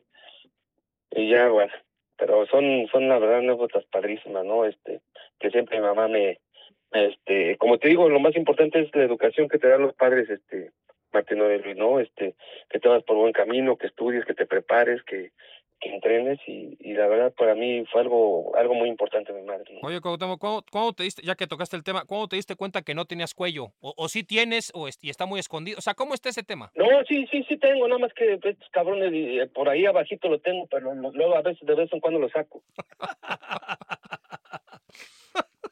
Oye, güey. Ah, caray, doctor. ay, está, güey. está emocionado el doctor. Ay, lo, güey. lo- lo ha sensibilizado, Quiero, ¿eh? quiero llorar, pinche jorobado. es que es mala, es mala postura, es mala postura, este Martinoli, Lo entonces. sé, lo sé. Tu llegada a la, a la selección, ¿cuál fue la primera ocasión que te convocaron? No, la primera ocasión, imagínate, no me quedaban los pantalones. Luis Hernández había ido este, de vacaciones, no lo encontraron y me acuerdo que fue en la Copa Rifa, pues Luis García iba ahí con nosotros, que le daba unas clases de vagamo. Güey, siempre, siempre te arrastré en Vagamos. ¿De qué estás hablando, güey? Una, le ponía una arrastrada, dile que te cuente las arrastradas y se encabronaba él ideando. Porque yo que... ya los dados de broma cuando les iba ganando, pero ese fue mi primer llamado a la selección. Recuerdo que te digo que Luis García andaba desaparecido y de repente me dije a Varón, me dice, pues vente para acá, me voy para allá a la, a la selección mayor. Este, pues nada más me la pasé tragando y entrenando porque no jugué ni un partido. De regreso ya este los pinches pantalones este del traje ya no me quedaban, estaba dando ya el botonazo porque me la pasaba durmiendo y comiendo, entonces no jugaba, nada más entrenaba. Y fue una experiencia padrísima. Fue ahí en la Copa Confederaciones en Rey Fat. Donde, donde el doctor García terminó como goleador y que no le dieron el coche que le prometieron. Es ahí. Ahí exactamente, no, y, y, y aparte, pues ya sabes que quería, ya ves que allá hay este oro de 24 quilates y este pensó que andaba allá en la satélite y le dijeron, ¿qué ole, cabrón? ¿Dónde va? Quería meter manita ahí en el, en el, en el orégano, entonces casi le cortan los- sus, sus manos al, al cuerpo de rana, ¿no? Estaba acostumbrado a ir a saltar joyerías en madero. Ya sabes este güey cómo es, pero, pero al final de cuentas, qué bueno que, que, que, que en Arabia Saudita se respetan las reglas y las leyes, ¿eh? Oye, Cuauhtémoc, fuiste a España. la. E- e- Eras, eras, un, e- eras la- figura del fútbol mexicano, el mejor jugador mexicano y fuiste a- al a- al Valladolid. ¿Qué pasó en Valladolid? Pues corrí con mala suerte, este, eh, la verdad que corrí con mala suerte, creo que el entrenador pues no me dio este eh, muchas oportunidades para, para iniciar los partidos. Imagínate, pues yo iba como como estrella del Valladolid, pero bueno, son cosas que pasan, también me, me pasó lo de lo de la lesión, pero créeme que este que no me arrepiento, me fui ganando menos a Valladolid, el sueldo que tenía en la América me fui ganando la mitad de lo que ganaba ahí, porque pues yo quería triunfar, yo quería esa, tenía esa ilusión de, de ser un, futbolista este de los mejores este mexicanos, ¿no? Pero bueno, me, me tocó mala suerte, yo siempre he dicho que por algo pasan las cosas, este yo creo que pues Dios este dijo pues le vamos a tornar a eh, la rodilla a este muchacho para ver si puede superarlo y mira gracias a Dios lo superé y todo pero yo digo que por algo pasan las cosas no yo creo que este ya estaba créeme que ya estaba este el convenio con el Real Madrid, pero bueno, pues no se dio la oportunidad. Oye, güey, y hablando puntualmente del Real Madrid, eh, cuéntanos esa anécdota en donde eh, ¿no? Eh, ustedes apostaron, hicieron una pinche quiniela y tú metiste ese gol de tiro libre, ¿no? Iker Casillas puede ser, y, se- y- y le acabaste jorobando la, la quiniela a tus compañeros, ¿así fue? Sí, fíjate que, este, pues que el que quisiera, pues apostaba sus 20 dolaritos, ¿no? Entonces los, que- los que hacían las quinielas eran los utileros y los masajistas. Entonces, pues varios este, compañeros, inclusivemente, y, y- yo me, me, me- me meto ahí porque pues yo también me metí mis 20 dólares, mis 20 euros, este, para hacer esa, esa quiniela. Entonces vamos a, a jugar al Real Madrid, estos cabrones pues le ponen al Real Madrid. Tampoco, tampoco estaba mal, Ahora, pero, pero tú sabías que le habían puesto el Real Madrid o no? Sí, pues eso es obvio, cabrón. Siempre que vamos a jugar al Real Madrid con el Atlético de Madrid, los cabrones, le digo, pues ténganse un poquito de confianza, le digo, no me chinguen. Lo que pasa es que, Digo, pongan, a ver, un, tú- pongan, pongan un triple, cabrones, por ahí les por, por lo menos, sí, hay, hay que arriesgar. Sa- ¿Sabes qué lo que pasa? Es que tú vienes con la mentalidad de, de estar en un equipo No, que, pero que en su liga ganaba. ahí- te va la otra. Cuando yo llego a Valladolid, este, oye, pues ¿a qué vienes? Y se me ocurre a mí decir, pues a buscar el campeonato y los pinches, eh, mis compañeros me decían, pues estás loco, cabrón. Entonces, este equipo nada más es para que estemos ahí este, a media tabla y no descendamos. Yo, pues esa es la mentalidad que tengo yo, ¿no? Entonces, puta, ya, ya no sabía dónde meterme. Y luego metes, eh, metes el gol, este, celebración absoluta. ¿Y qué pasó? me- me- mete el gol, entonces este pues ya con ese nos faltaban dos este dos resultados, no me acuerdo el, el otro el otro este el otro equipo y, el de nosotros, ¿no? Entonces meto el, pepinazo y ya llego al vestidor y todos los pinches eh, mis compañeros me dicen, "Ah, pinche mexicano" y los utileros es un pendejo, y este y, y- y- con eso hubiéramos llevado un, dineral porque la quiniela fue muy difícil. Nos hubiéramos llevado un dineral. Y digo, pues ustedes, pinches españoles pendejos, que para, ¿por qué no le tienen confianza y se ponen un triple, cabrones? Primero me echan la culpa a mí. Y yo, qué chingado. Y ya, y pues este, sí nos llevamos, este, por decir 14 eh, acertados, pero pues menos. Pero era un dineral lo que nos llevábamos. Pero dineral, dineral. Madre santa, con razón. Ahora, me imagino que ya no te, ya no te hablan en Valladolid, ¿no? O sea, ya no puedes ir para allá nunca más porque le, le chingaste la vida a los utileros. No, pues ya hay pinche mexicano, el pinche Cuauhtémoc este, el Cuau, como me dicen, el pinche mexicano, me decían, el pinche mexicano no puede regresar a Valladolid. Oye, No, Cuauhtémoc, pero ¿sabes qué? Que, sí. no sabes, este, muy feliz ahí en Valladolid, contento en la ciudad, me trataron increíble, buenos compañeros, este, eh, voy a ver si en algunas vacaciones, este, quiero ir para allá, este, a ver si todavía me encuentro a, los doctores, este, que me, que me operaron, eh, a los utileros que, pues, grandes personas. Al, que, al que te salvó de que te ahogaras, güey, ¿no? ¿O qué? Ajá, pues sí, el que se, el que me salvó, pues este cabrón me avienta así, no sé nadar, imagínate, cabrón. Pero ¿cómo ¿Eh? está eso? O sea, pero ¿cómo? A ver, cuéntanos la, la- la leyenda esta que, que existe de, estás en tu rehabilitación por la rodilla y de pronto te dicen en una alberca, pues vas, güey, ¿no? Y te tiras, pero pues no era bajita, sino que tenía pues dos metros de profundidad. ¿Qué pasó ahí? Es que este cabrón, yo le dije, ¿sabes qué? Este, eh, me aventó así, me dice, digo, no, cabrón, es que yo no sé nadar. Dice, no, no, es que te vas a recuperar, te vas a recuperar más, más rápido. Le digo, es que no sé nadar, cabrón. Entonces agarró este cabrón, me avienta, y yo estaba, "Ah, ah, ah", y hasta que llegó el cabrón y me, sal, me, me, me agarró y, me dice, y ya me sacó de la piscina, ¿no? Pero le digo, cabrón, le digo, pues es que no sé nadar. Es que yo de, de, de chavo me traumé, este, yo me senté a eh, Robin Hood o Batman o la chingada, entonces este, en, en un deportivo donde vivía mi tía en Ojo de Agua, allá por más adelante de, de Indios Verdes antes de llegar a Pachuca, pues había una alberca de, yo creo que unos 10 metros de profundidad, y me aviento y este pues me estaba ahogando y desde ahí me traumé. Es que te sentías Spider-Man, pero no Aquaman, güey. Ah, exactamente, ¿no? Pues imagínate también cu- cuando mi mamá este, te va a platicar esta que esta es muy buena. Un día me llevo a toda la familia Telerín, perico, perro, vaca, todo, burro, todo me llevé.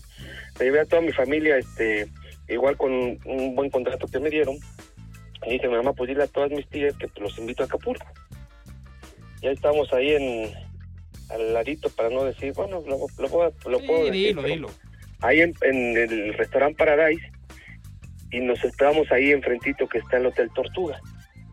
Entonces me llevé a toda mi familia ahí y este, nos bajamos ahí al restaurante del Paradise y ahí estábamos, este, y de repente veo a mi mamá y a mi tío, este, eh, los arrastró una ola, ¿no? Pues yo la verdad me hice bien, güey, digo, pues.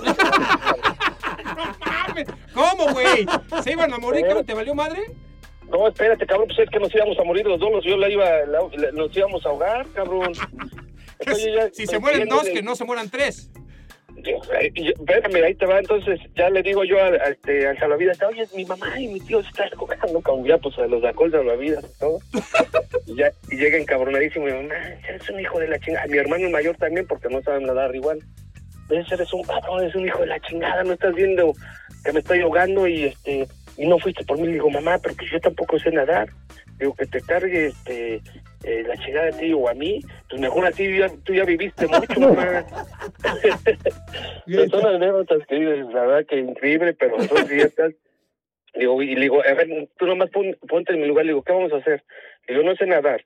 Digo, llega otra ola, te voy a, te voy a tratar de, de, sacar, te voy a ahogar, tú me igual mismo, entonces pues mejor ahí, ahí la paramos, pero gracias no pasó mayor. Oye, güey, este, tú fuiste de los jugadores que se tardó en, en- en retirarse, ¿no? Eh, más allá de los brutales logros que, que tuviste. Eh, fuiste inclusive a categorías eh, inferiores y demás, dada tu grandísima jerarquía. ¿Por qué tardaste tanto en irte y cómo fue esa decisión final de decir, ya la chingada, me voy a retirar y voy a buscar otro, otro camino? ¿Sabes qué, Luis? Que tenía, la verdad que me sentía bien físicamente, cabrón. O sea, no puedo competir a correr, pero todavía entrenaba bien. O sea, me sentía bien. Y la verdad, con, yo tenía, pues, antes que me llegue el balón, yo, yo les ganaba un tiempo a los, a los, a los, a los, a los, a los contrarios, ¿no? Yo ya sabía a quién dársela.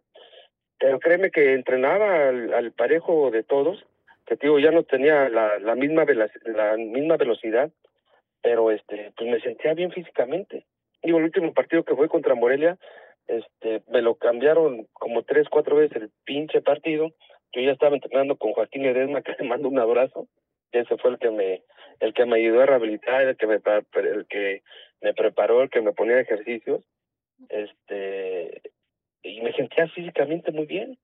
Pero yo ya a los 43 dije, ¿sabes qué? Yo ya, ya estuvo, ya me voy, este, ya. Eh, pero sí, sí me tardé este mucho tiempo y todos me decían, este, pues es que, y, y pregúntale al Chelis, pregúntale a los que me tocó, este, los últimos partidos, al mismo Nacho Ambriz que me tocó, este, al Piojo, que todavía me tocó estar con ellos, pregúntales cómo entrenaron y me dicen, ay cabrón, es que estás bien físicamente. No, bueno, en, en el, en el partido este que fue, digamos que fue una onda de homenaje hacia que jugaste Con Israel, tiempo ¿no? contra Israel, güey, el mejor jugador de la selección previo al Mundial, eras tú, pero, güey, en una pierna, güey. Sí, pues es que te digo, Luis, que, me sentía muy bien. La verdad me senté, ya no tenía la, la misma velocidad, pero sabía dónde este, colocarme, sabía dónde moverme.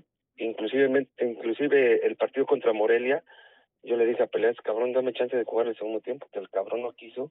Pues ahí me estuve peleando con él, este, no es que 30 minutos, digo, dame chance el segundo tiempo. Digo, vamos a ir a ganar, vamos a ir ganando con Morelia. Digo, no seas mala onda. Quiso. En el 2000, bueno, ya sabes, cosas que pasan, Cuauhtémoc, con, con ciertas personalidades. En el 2006, si hubieras jugado el Mundial, eh, ¿México le gana a Argentina? Pues no sé, pero a lo mejor este ah, teníamos buenos jugadores, yo creo que por ahí sí. ¿Tú crees que te, tú crees que eh, el cúmulo de futbolistas decidió que no, que no, que no asistieras? O, Sí. o- o que fue más el técnico que se dejó llevar por la decisión grupal? No, esa fue una decisión de, pues ya lo he dicho muchas veces, de Pavel, de Borghetti, de Osvaldo, este, ¿quién más me falta? Rafa Márquez. Eh, Rafa Márquez, eh, pero bueno, mira, no pasa nada, este, ni tengo rencor ni nada, sí estoy, me quedé muy encabronado porque pues no me llevó porque estaba en buen momento, pues imagínate, y ahora salen unas declaraciones que dicen, es que si lo hubiera llevado a lo mejor, si cabrón no hubiera llevado a tu, a tu yerno, cabrón, me hubiera llevado a mí. Eh, güey, te- bueno. te- tenía cambio de frente, el Chiquis García tenía Con cambio zurda, de güey. frente, Cosa que tú no tenías. Bueno, quién sabe, es que no sabíamos si lo tenías o no, pero eh, ese tema de que te fuiste a la playa, eh, te, te, te perjudicó o, o crees que fue pretexto? No, mira, pregúntale a Jorge, que Jorge fue, estuvimos ahí en el Radisson, y ese cabrón de, de Jorge me dice, oye, este, pues también ya sabes que me enojé con Jorge, ¿no? Lo estaba Sí. buscando para agarrarlo a madrazos. al- Con Campos, sí. Entonces este, le dije al- le dije a Jorge, oye, porque nos preguntó a Pavel y a mí, oye, este, ¿cómo ven? Este, viene la Copa de Oro, no es más, creo que era la Copa de Oro. Sí, sí. Y me dicen, ¿cómo se sienten? Digo, no, le digo, yo ya.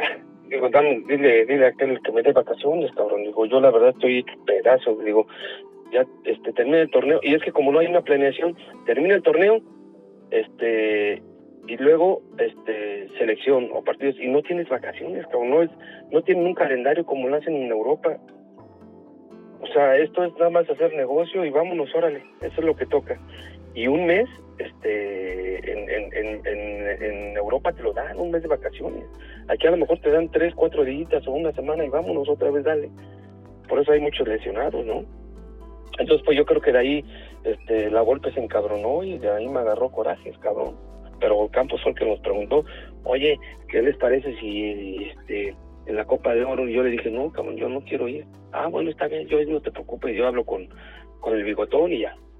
Pero yo creo que de ahí, este, de ahí como que me agarró coraje el cabrón. Y de ahí todos los, los, los, este, los de Guadalajara, pues se fueron con, con la golpe, ¿no? Oye, hoy estás este, en el tema de, de política, hablábamos de tu, de tu retiro, ¿no? Eh, que tardaste en tomar la determinación y de pronto dijiste, puta, se acabó. Eh, ¿Ya lo tenías planeado? ¿Se apareció esta situación? ¿Cómo no, se...? Luis, fíjate, mira, yo, fíjate que yo ni lo tenía planeado, ni era mi intención. Este, se presentó la oportunidad y tú sabes que a mí me, me, me fastidiaba la política. Yo decía que estos cabrones se enriquecían, que por eso el país estaba tan jodido, que digo que si no se robaran tanto estos cabrones seríamos uno de los mejores países del mundo. Pero bueno, lamentablemente no es así. Pero no, no lo tenía, este, no lo tenía eh, planeado, Luis, este, se dio esta esta oportunidad y fíjate que estoy estoy contento, estoy feliz porque aquí puedes este hacer muchas cosas para el estado, ¿no? Pero fíjate que estoy estoy contento, este lo que quiero es este pues ayudar a la gente más necesitada, que eso lo estamos haciendo.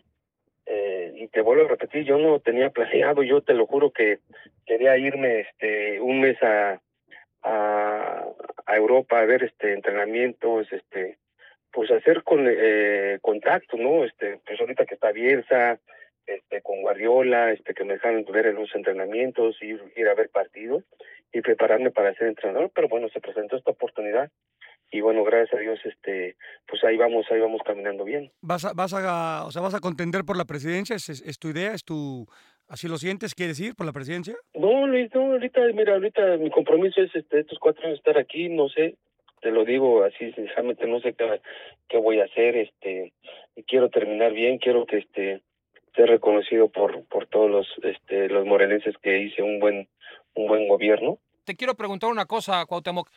¿Cómo está este tema de, de que 7 y 4 dan 10, güey? ¿Cómo- cómo- Porque no terminamos por entender, güey, con el tema de que estás agarrando malandros. ¿Cómo está eso? Es que estaba encabronado, cabrón. Pero muy, güey. Estabas haciendo un equipo de fútbol, güey, de Estaba muy 11. encabronado y no me salieron las cuentas. cabrón. Oye, ¿y cuántos te faltan, güey, al final? Les- ¿Siguen cuatro o no? les- yo- pero yo les digo a estos cabrones, digo, miren, es que yo no soy político, cabrón, yo no voy a hablar bonito. digo, estos políticos, este, hablan tan bonito y, y se equivocan más que uno, cabrón. Tienen años en la pinche política y se equivocan, este, hasta presidentes de la República se han equivocado. Sí, te llenan la, Pero ore- yo te llenan la oreja como nada más. Lamentablemente soy este una persona pública y muy conocida, pues a quien tiene que chingar, pero no pasa nada, se me, se me puso un pinche trajecito de, de buses, todo se me resbala. cabrón. Haces bien. Ahora, pero de- te quedan cuatro, te quedan tres, güey. Ya agarraste a todos. ¿Cómo está eso? Primero me quedan cuatro años, cabrón, y me quedan cuatro cabrones para agarrar. Eso, está bien, está bien. Oye, güey, Cuatro pinches delincuentes. ya, es- ya hablamos de tu versión de político, de, de figura, de futbolista, de, de hijo. ¿Cómo eres como papá? ¿Cómo, cómo, cómo, cómo eres como papá, güey? No, muy bien, y la verdad que, pues, mira, yo les digo a mis hijos, ¿saben qué? Estudien, prepárense y hagan lo que ustedes quieran, ¿no? Mi hijo, este, ahora se metió a Masterchef, allá salió el cabrón, salió el... ¿Cómo que salió? ¿Por qué? ¿Por qué? Va- Vamos a tener que hablar ahí con la producción, güey. Avísanos. Nos hubieras avisado, güey. Ya salió, entonces yo le dije, mira, cabrón, te van a empezar a criticar, te van a, pe- a empezar a decir de cosas. Digo, yo no me voy a meter, esa es tu bronca, este, tú te avientas solito. Y lo y me, di- me empezó a decir mi hijo ahora que salió, me dice, no, papá, es que la gente de ahí, este, algunos este, compañeros empezaron a decir que yo entré por, que, diste una lana. Y, este y que yo entré por por por palanca digo pues así es hijo digo tien- tienes que acostumbrarte Digo, así es, digo, es una experiencia muy buena para él. Yo ni me metí este cabrón hizo solito este su casting y, y se quedó, ¿no? ¿Le vas a poner restaurante en Miscuac o ya no, güey? Sí, ahí lo voy a meter de hecho, lo voy a meter a trabajar ahí al cabrón. ya le dije.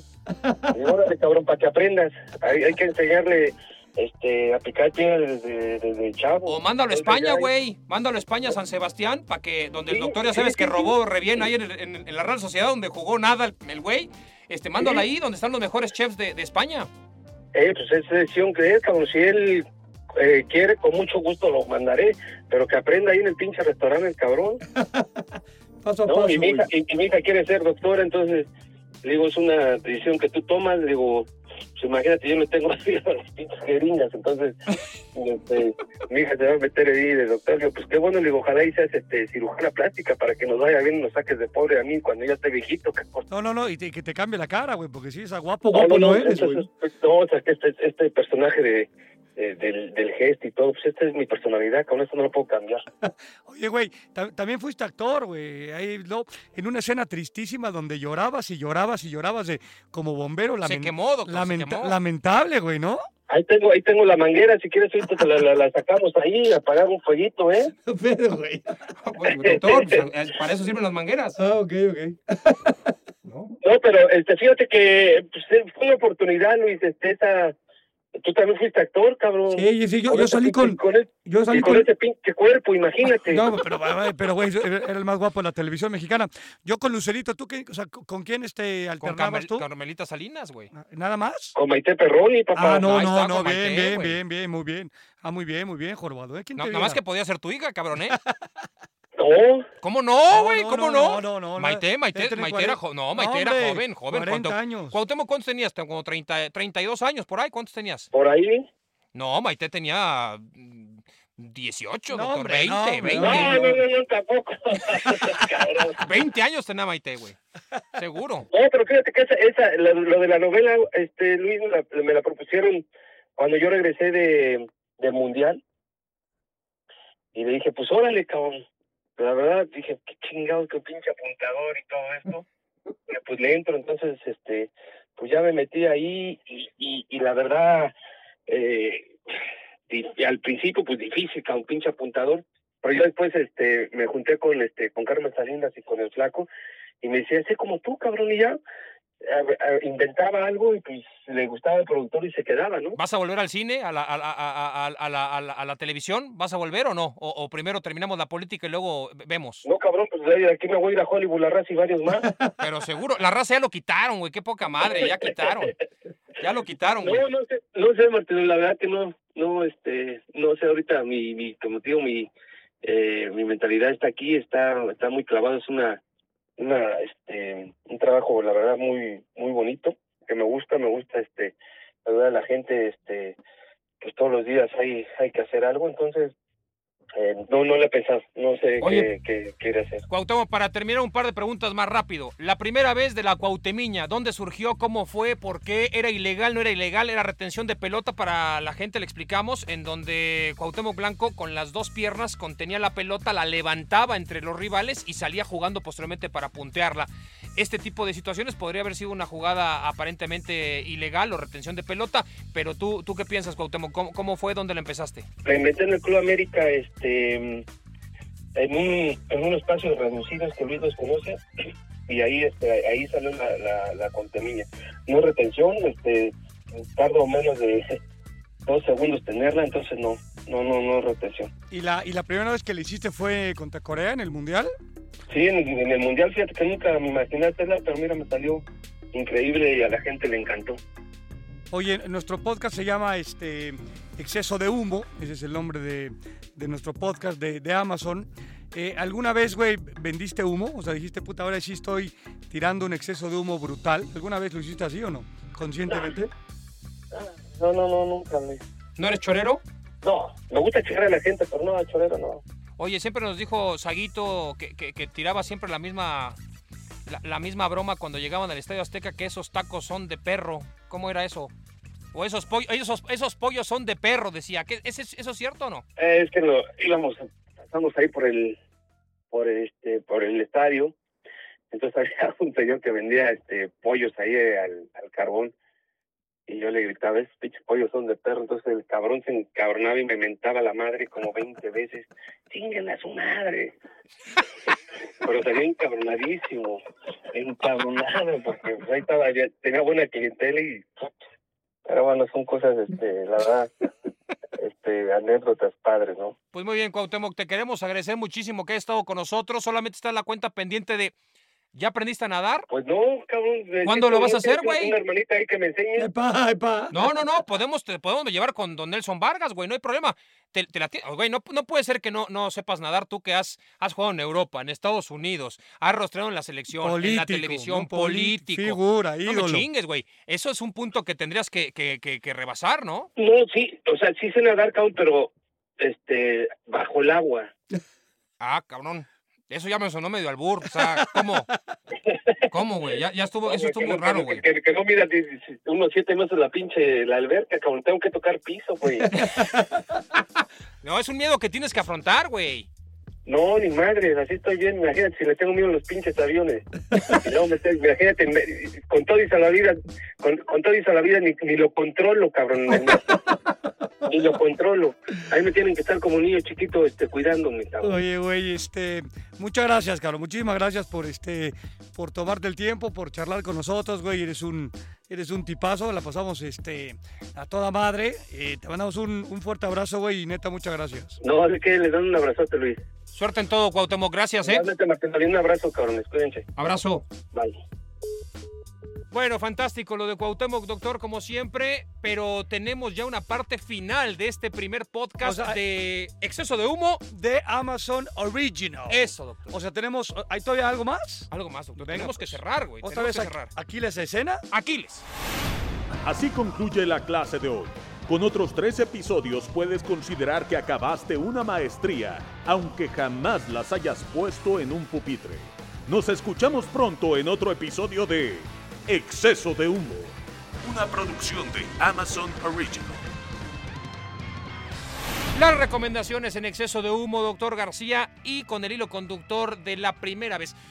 Su primer libro, doctor. ¿Cuál fue la primera vez, el primer libro que leyó? Padre, eh, Pedro Páramo. ¿Padre Páramo? Padre Páramo. El padre. ¿El padre ah, Amaro? No, el padre Amaro, no, No. no. Esa fue después una película. Pedro Páramo. Pedro Páramo de Juan eh, Rulfo. Maestro Rulfo. Eh, Exactamente. Sí. En donde es. eh, Un clásico, ¿eh? un clásico, todo se desarrolla en Comalá, ¿no? Sí. Que va a buscar a su padre porque su mamá se lo pidió, su papá pues había muerto, entonces está enamorado de Susana, de Susana, la hija de Bartolomé, Muchos fantasmas. y muchos fantasmas, y a final de cuentas, a través de estos fantasmas reconstruye toda la historia de su padre. Así que ahí está, Pedro Páramo de Juan Rulfo, me parece que fue la secundaria, ¿no? Y era como de chaleco. No, no, ¿cómo? Esa era de UEFA Champions Sí, sí, League, sí, ¿eh? O sea, eso es así. La otra, doctor. ¿Usted, la de usted, su primer libro? Yo el primer libro que leí, pues yo estaba en Argentina, leí eh, El Martín Fierro. El Martín Fierro es la historia sobre un gaucho. Los gauchos en Argentina son extremadamente solitarios, están con las pinches vacas todo el día, ¿no? En su, en Comiendo su- carne, en su comiendo caballo, carne. comiendo carne, las vacas, y están con las boleadoras y el mate y tal, y los cuchillos por todos lados. Y generalmente se, se posan, eh, pues, las, las pampas son eh, extensiones de pasto gigantescas donde hay pocos árboles, y cuando hay un árbol, generalmente eucaliptos, ahí se sí. sientan y empiezan a charlar. Y cuando se juntan entre otros, tienen historias fantásticas. Son muy mentirosos los gauchos porque, porque son muy O sea, sí, ah, sí, sí. Sí. Ah, como exceso de humo, güey. Pues Es menos. Pues O por sea, ahí va. O sea, los argentinos son así, doctor. ¿De qué me está hablando? Pero Podrían bueno. hacer un exceso de humo dos los gauchos. Es Muy correcto. Eh, doctor García, ¿qué escuchaban? La primera música que se le viene Pues, a la memoria. O sea, yo me re- recuerdo, hacíamos muchos viajes con mi papá sí. Eh, en, en- en- en auto, ¿no? Eh, yo tuve la fortuna de, de ir un par de veces este, a San Antonio, eran viajes muy largos, Sí. no había las carreteras que ahora. Y me acuerdo que mucho era José Luis Perales. ¿no? Mucho Perales. Mucho José Luis este, eh, Perales, Rafael, o sea, pero de ese, De ese tinte. de esa, ese tinte, sí, sí, como son eh, canciones como muy este, armónicas, muy de Camilo Sesto. Camilo Seto un poco, ese, ese menos. O sea, canciones como muy felices, ¿no? Las de Sí. Perales son como muy este, felices, filosóficas, ¿no? O sea, que te produce, que te provoca afecto. Me acuerdo que fue las primeras veces, ¿no? Mi primera vez que escuché música con mis papás tenía que ver directamente con eh, Perales y aparte pues, eran esos discos este, 33. Sí, ¿no? sí, Era, sí, claro, este, claro, de 33. De tocadiscos, Eh, como tal.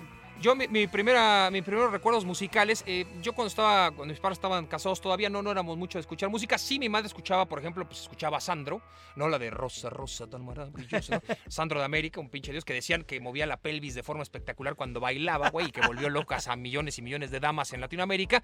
Sandro de América y la de Por ese palpitar que tiene tu mirar. Esas eran las que yo escuchaba. Pero luego en México, cuando llegué, mis tías tenían todas las que salían en Siempre en Domingo, güey, todas las canciones y todos los artistas, desde Perales Sí, hasta Da- Daniela, Rafael. Ro- Daniela Romo, Yuri, ¿no? Todo mundo, todo mundo, Dulce. Dulce, este, Ana Gabriel, ¿no? Todas, pero todas Sí, de, sí, de- sí. de los 70, 80 tal, los Teen Tops desde antes, Johnny Laboriel, Enrique Guzmán, todas estas canciones. Y a mí uno que me marcó mucho fue un viaje a Cocoyoc, yo tendría como 10 años, íbamos en la carretera, yo en la pera ya me había vomitado tres veces ¿no? cuando íbamos hacia allá, la pera es la carretera a Cuernavaca, una curva extremadamente Sí, peligrosa. Sí, porque- porque la, te, te saca la curva, te tira hacia Correcto. afuera. En vez, de que te meta la curva, está mal hecha, entonces te, te avienta hacia afuera. Debe ser, sobre todo yendo hacia Cuernavaca, porque de, de Cuernavaca México está tranquilo. Está ¿no? tranquilo, sí, sí. pero hacia, hacia Cuernavaca es una curva, creo que la debe ser la curva más extensa del mundo. Es casi, es casi una rotonda, güey, Sí, ¿no? O sea, básicamente, ¿no? Es una glorieta, güey. Casi agarras camino de vuelta. Es una cosa ridícula, pero bueno, ahí está la, la- la pera. Y íbamos a Cocoyoc y no sabes cómo se- siempre me se empegó y hoy se las ha traspasado a mis hijas esta música italiana, desde Rafael Acarrá y tal, con la de fiesta. Ah, Qué fantástica, fantástica esta fiesta, ¿no? Richie e Poveri. no me digas. Ah, doctora Richie de el ma, Poveri. ma, ma, ma, ma, María, María, ma, ma, ma. ma. No mames, güey. Pero unas rolas, güey. Este, es fantástica. Richie Poveri me parece, eh, eh, como dices, festivo, Sí, chingón. sí, sí, cantan en italiano y en español. Te, te ganas de reírte, güey. ¿no? de Es- poca madre. Eh, a principios de año, antes de que empezara este tema de la pandemia, estuvieron en, en el Festival de San Remo. Eran cuatro al principio, después quedaron tres participantes. Una, una de las señoras eh, que cantaba eh, ya no quiso seguir y perdió el éxito rotundo que tuvo en general. Y estuvieron en el Festival de San Remo, que es muy, muy ¿Cómo? importante en, en- en Italia. Y ahí los tenías y pararon al público y la chica. O sea, son canciones muy, muy. que a mí me tienen un gratísimo recuerdo. Sí, sí, tipo como digo, mos- guardando mo- Es mocedades, correcto, ¿no? ¿no? Trigolín. Exacto, que hoy, es el consorte de, de ese, de ese estilo. O sea que hemos- muy festivos, el Muy pod- muy festivos, festivos, doctor ¿no? García. O sea, y para cerrar, porque la gente dice, pero ¿cómo? Si la primera vez siempre es más hacia lo sexual. Una película, doctor García. ¿Va usted a recomendar eh, por primera vez una película? Sí. ¿Cuál? Usted la conoce bien, se llama Anoche soñé contigo. No me diga, en donde sale Leticia Perdigón, doctor. Mira, doña Leticia. Mamma mía, mamma mía. Leticia Perdón salía en, salía en mi secretaria. Eh, sí, es correcto. Y del, Sí. año, del año 92 es esta película, cine mexicano, ¿no? Del año 92. Sale un amigo suyo, ¿Quién? el muerto de Martín Altomaro, De que era un... Alt- un escuincle. Un, mozalbete. Y él sueña con su primera vez con, con una, Leticia Perdigón. con una dama, pues ya Una dama mayor, digo, mayor, con más, edad. no, con más experiencia y muy guapa, muy atractiva, doña Leticia. Bueno, Bueno, pues la, ahí la está gente que la quiera ver, métase y busque eh, Anoche soñé con. No tiene el nivel de Melate de Chocolate, en la cual yo participé Ah, usted con, participó en esa. ¿Qué con- más participó, doctor? con Carla Sousa. Sí. Ah, Carla Sousa. Carla oiga, luego Sousa, salen sí. en películas y en inglés. este, el protagonista era este cuate que es del perfil de Altomaro. Ah, pues Altomaro. No, no, no, no, no, no, no. No, pues no que es como esa generación, este. O sea, no es Poncho Herrera. Es, fue es tan parec- exitosa la película que no se acuerda. Es, es, parecidón este cuate. Ah. No me diga. Esa- salió en este con Ludwig, eh, Ludwig Paleta en Carrusel, güey. O en Mi abuelo y yo. No me diga. Era este. Benavides. Ah, Benavides. Benavides. Benavides era el Yo protagonista. pensé que era Cirilo. No, no, ¿Se no, no, sí, sí, sí, sí, también ahí. ¿no? Y Ludwig no le hacía caso a Cirilo, era terrible lo de, ¿no? De Era, un drama. un de drama, güey, aquellos, de pero cada este la maestra Rivera que daba vueltas en el carrusel. Muy es bien. correcto. Bueno, doctor García, ha sido un verdadero orgasmo auditivo escucharlo nuevamente junto con Cuauhtémoc, sus historias, sus primeras veces. Así es. La gente que nos acompañe en este podcast de Exceso de Humo. Exactamente de Amazon Original. Los esperamos la siguiente edición. Pásela bien. Adiós, besos, abrazos y arribones. Eso me gustó. Exceso de Humo es una producción original de Amazon Music y Wondery, producido por Estudios Sport Entertainment SADCB, conducido por Luis García y Cristian Martinoli, bajo la dirección de Rodrigo Macías. Diseño de audio, Emilio El Chino Ortega. Producción ejecutiva, Rodrigo Macías, Aquiles Castañeda Bomer y Francisco Lavar. Exceso de Humo es una producción de Amazon Music y Wondery, Jessica Radburn y Marshall Louis. Hasta muy pronto.